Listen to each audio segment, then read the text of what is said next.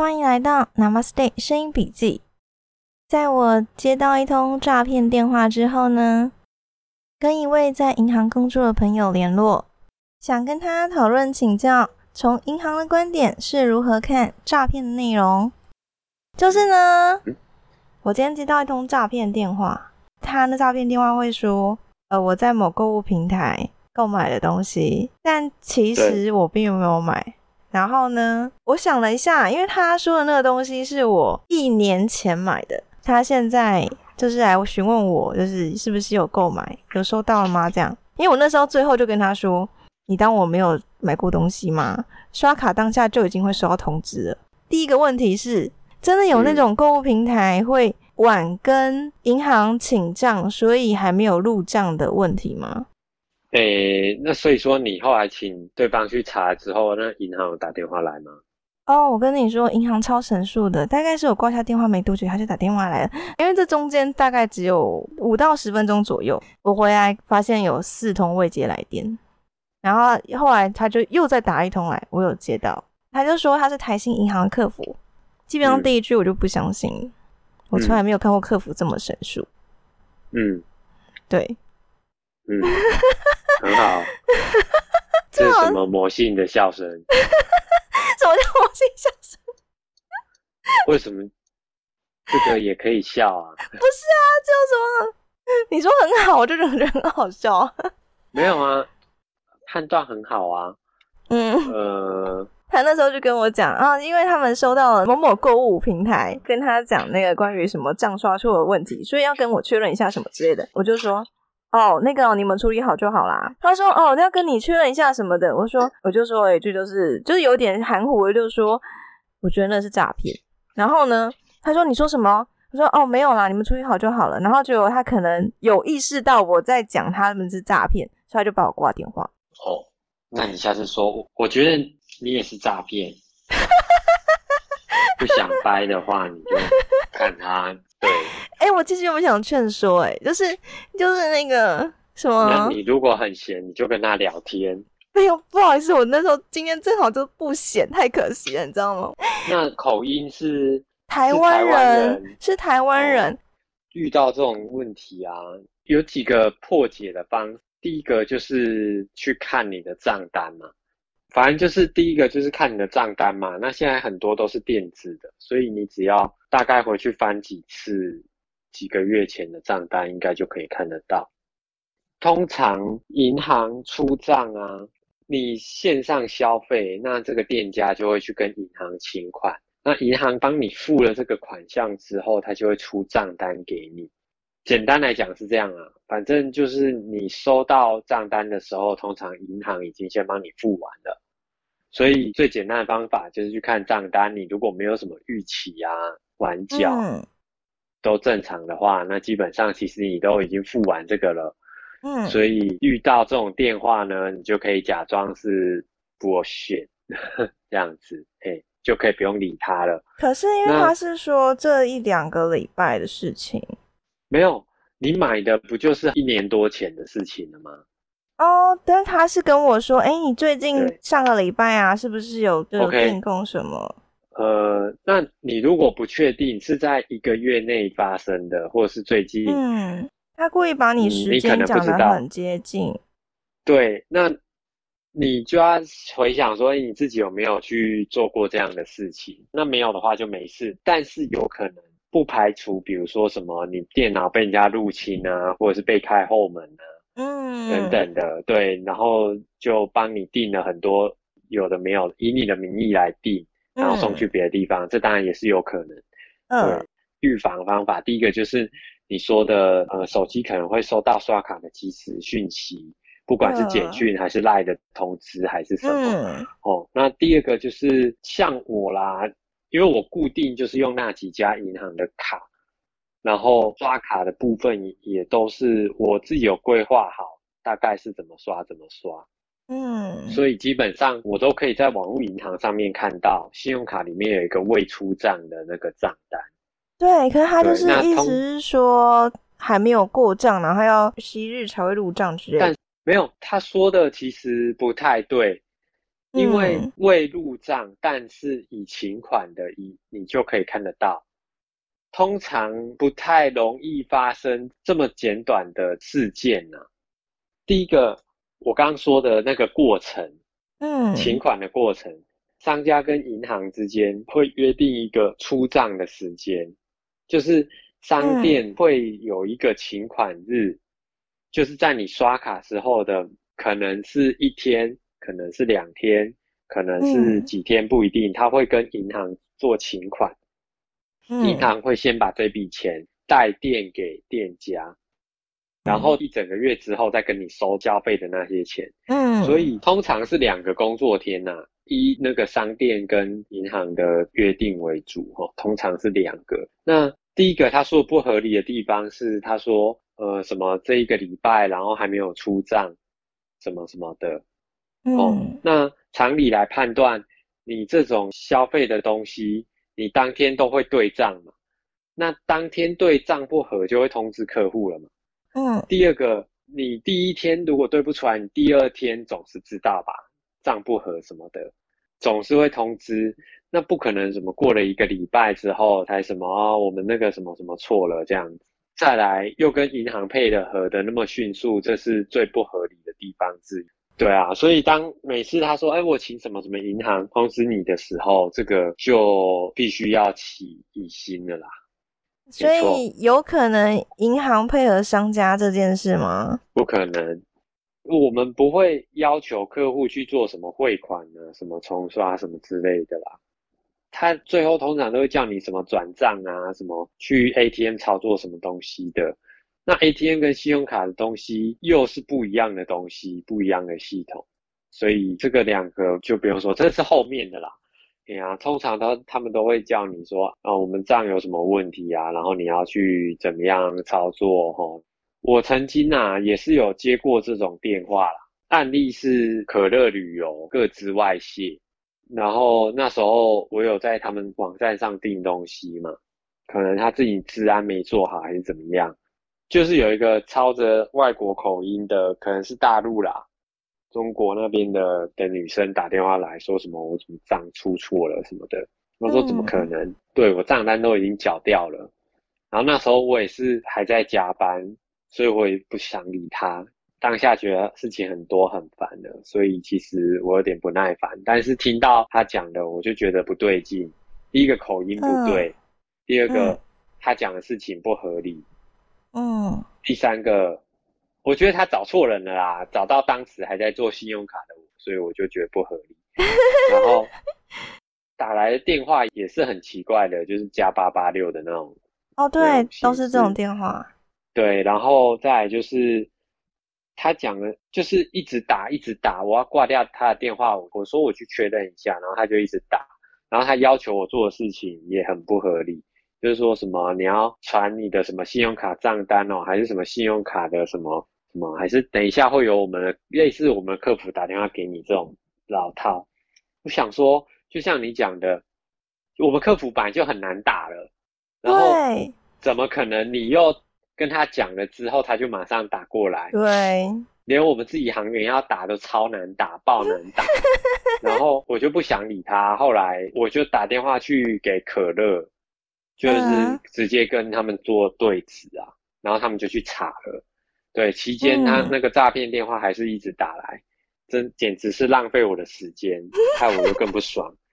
对，然后后来可乐他们就寄了餐券来赔偿我啊，然后这个后来还有上新闻。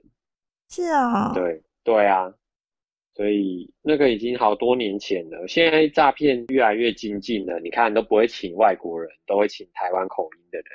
降低你的心房啊！而且声音还很好听，你知道吗？我太可惜没有录到了。他是妹子吗？是是男生，是男的。对我来说一点吸引力都没有。那就表示你的个资有被人家掌握到啊！对他居然讲的是我地址，这个一定是哪个地方有出错哦？就是你可能购物平台的那个地方有什么个资外泄，这就要小心了。建议你还是打电话去给他们查证一下。可是说真的，要知道我地址有很多地方都可以知道。对啊，所以从那之后，我就很有意识的保护自己的东西。像第一个，我手机一定不用那中国的品牌啊，然后那些填资料什么的，我都非必要不会去填啊。连那个什么 App 下载的东西，我也都尽可能的避免。前几天我去电信公司续约，结果他说：“哎，你可以载我们的那个，我们有送那个什么 Apple Music 的会员啊。”就免费半年可以使用，半年之后你就可以解掉，然后就不会收费。第一个我觉得很麻烦，第二个我就不喜欢在那边填来填去，因为填那个一定需要登录会员，载这些有的没有的，而且我会忘记，所以可不可以一开始就不要登录？我就不要，你送我我也不要。因为他说啊，没办法，那个我们就是都有在推广。我心想好啦，不要为难你，我就下载吧。然后下载之后，他说啊，如果你真的不想要试用的话，没关系，我们这边会协助你直接登录之后就关掉这样。哇，好啦好啦，还好他登录只要输入手机号码，然后输入验证。你这样对各自超级保护诶。就是你自从知道这个事情之后，有遇过之后，你就会很谨慎。那当然，我也可以体会那些，比如说接到信用卡或者信贷的电话的这种客群。会有防备心呐，但是说实在的，这是两回事。第一个，你应该要知道自己有没有申请什么什么东西哦。啊，第二个，我们也担心说你是有呃伪冒申办的风险，所以必须要可能请你提供一些个资。通常我都会，比如说身份证，我都会念前面，请你念后面这样子。哦，那当然有一些客户也是觉得会有疑虑这样。哎呀，这种事情我们看很多啦，我可以体会，因为自己遇过之后就会体会。那各自外流的事情真的很多。我再举一个例子啦，我在台北的时候要去南港展览馆看展，结果我要线上锁票，那个也是要加会员，但是不得已，因为那个时候我就想看。对，所以我不得已只好去锁票，就是要登录之类的，要填资料，然后填手机。结果我就发现我两只手机门号都被人家注册了啊！我心想觉得不对，而且他跟我说什么登录码错误，然后我登录的那时候的名字跟 email 是什么，然后叫我去重新确认。虽然他有隐码起来啦，有打星号，但是很明显就是。名字就不是，然后 email 也不是我的，嗯，那我就知道这一定是出问题啦。所以隔天上班日的时候，我就打电话去他们的负责办展的单位，我就跟他们说：“哎，不好意思，我那个就是有登录上的问题，锁票的问题，我想要确认这样子。”然后那个小姐姐就说：“嗯，就是要帮我处理嘛。”我就说：“我的手机都被人家注册过了，这样子是正常。”他就直接问我啦，然后他要帮我改过来这样，然后就等于说要把之前的删掉。然后第一支搞定的时候，我就说，可是我试了两个门号都是这样。他说，那不然你的另外一支是什么？他又再删了一次。这个已经是发生在去年的事情了，所以我觉得一定有什么地方出问题啊。那我就在问那个办展的那个客服，他说这个我们也不确定，因为他们也没有接触到客户。所以可能有些人刻意的买了某些资料啦。我再举最后一个例子，嗯，我相信节俭的你一定有使用云端发票之类的，嗯哼，对对，就是载具这种东西。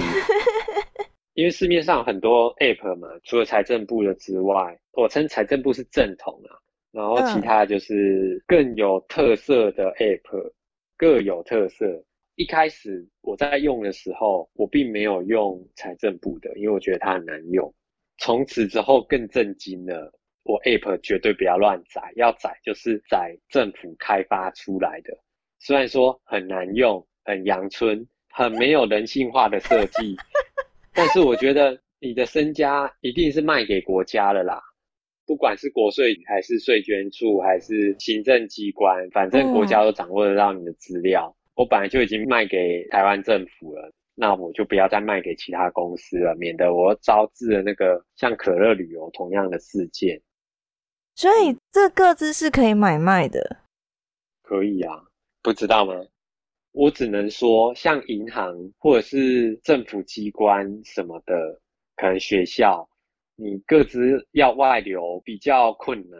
通常他们会有一些严控的风控啊、资料控管的这种措施。嗯，那如果不小心流出来的，也会有新闻爆出来说什么某某机关流出了两万资料什么什么的哦，这种新闻也会爆出来。比较长的是那种我刚刚说的啊，就是要登录的啦，网络上面的会员啊、账密这种东西啊，因为你接触到的、你登录的对方是一般民间企业嘛。那他们就有盈利上面的考量，那你也不知道他们会做什么事情出来。银行当然也是有盈利上的考量，只是它是只是各自控管上相对严密的机关啊，嗯他们会受到政府的监管，通常是民间企业会居多。那我有听说什么几千几万笔各资才卖几千几百块这样子什么的，非常廉价。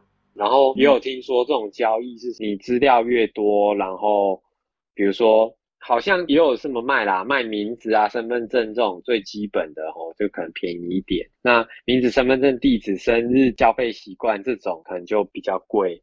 那这样诈骗集团要拿到资料其实非常容易，所以诈骗才会那么多啊。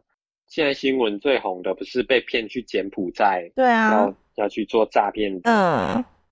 一定是会屡见不鲜的啦，所以就是自我防范比较重要。你买了什么东西，最好是不要太常买啦。所以我比较不会有这个困扰。老人家啦，然后不常跟上流行的啦，然后一次刷很多的这种，很容易被盯上了。其实我也很少购物啊，所以所以一听就会觉得这干我啥事。哦，对啊，所以我说很好，是也也算有所警觉，这样子很好。那时候我学生还说是诈骗吗？我说对，为什么只要在你旁边我就遇到诈骗？因为之前我有一次接到一通电话，那个是口音很明显不是台湾人，然后跟我说健保卡盗刷。我就一听他他讲完第一，我就跟我学生说：“哎，诈骗呢！”然后呢，我学生真的吗？那我们来。结果当他下一句含糊不清，然后他就挂掉电话了。哦，对我们没有玩到，好可惜哦。知难而退。所以原本今天那通电话就犹豫了一下，怎么是台湾口音，而且还字正腔圆的，就是非常震惊的感觉。然后声音也还蛮好听的。那你下次？接到了，你就说你现在人在国外吗？有人后面拿枪指着你吗？你的手机有被收起来吗？要不要我帮你报警？我们要关心一下柬埔寨的大家，是不是？对呀，真的，其实真的就是不要去。听说还有人就是被劝说，还是坚持要去的。所以现在民间团体就不救那些被被骗出国的诈骗的那些啊。其实说实在的啦，这些人啊，反而也造成我们银行端工作的负担啊。怎么了？就是你们有收到相关的讯息吗？除了这个之外，你这些诈骗人的名字都会是一个负面新闻的人，所以我们就要去加强的辨识他。哦。所以就很痛苦，因为每次骗人的都是就是越来越多嘛，一狗票人，然后嗯，其中不乏那些菜市场名的人，对啊，那你这样子要辨识你是主要诈骗人的呢，还是你是清白的人？那我们在作业上面就需要多一点时间。所以名字好像要取的比较不会有人拿去诈骗用，是这样吗？这是看运气了吧？你不要去诈骗人，就不会有这个问题啦。啊，是啦，我知道。所以你们有收到跟柬埔寨相关的诈骗讯息吗？这个，嗯，我个人是没有收到啦。但是别的单位是不是要做这个事情，我不知道。因为对，不知道他们是做什么诈骗哈。其实他好像要把台湾人骗，听起来就很想要被骗。你想太多才没有。你想接到这种电话吗？然后我就可以跟那个我学生玩。如果是刚好我上课的时候，哎，诈骗电话好，因为我学生那时候跃跃欲试，很想要跟那个诈骗的玩。结果我虽然已经尽量压低声音，可是好像被发现，真是可惜了，真可惜了。对我们没有没有好好的玩一场。像我今天其实超想劝说的，我后来想一想，因为两个人不一样嘛。第一个就是挂掉电话之后，我就在那思考，哎，你声音那么好听，看起来是一个人模人样的家伙，为什么不做一些比较好的事情呢？然后把你这些原本有的资质拿去诈骗。原本想说要不要来个柔性劝说，可是我今天真的没空，太可惜了。那个那个？那个对方那个小帅哥可能会觉得，我心中浮现了一个动画的表情。什么表情？就是眼睛变白，然后背后三条线那样子，讲说话筒的另外一边，你怎么你怎么是个媳妇啊？怎么不去当媳妇啊？怎么在那边？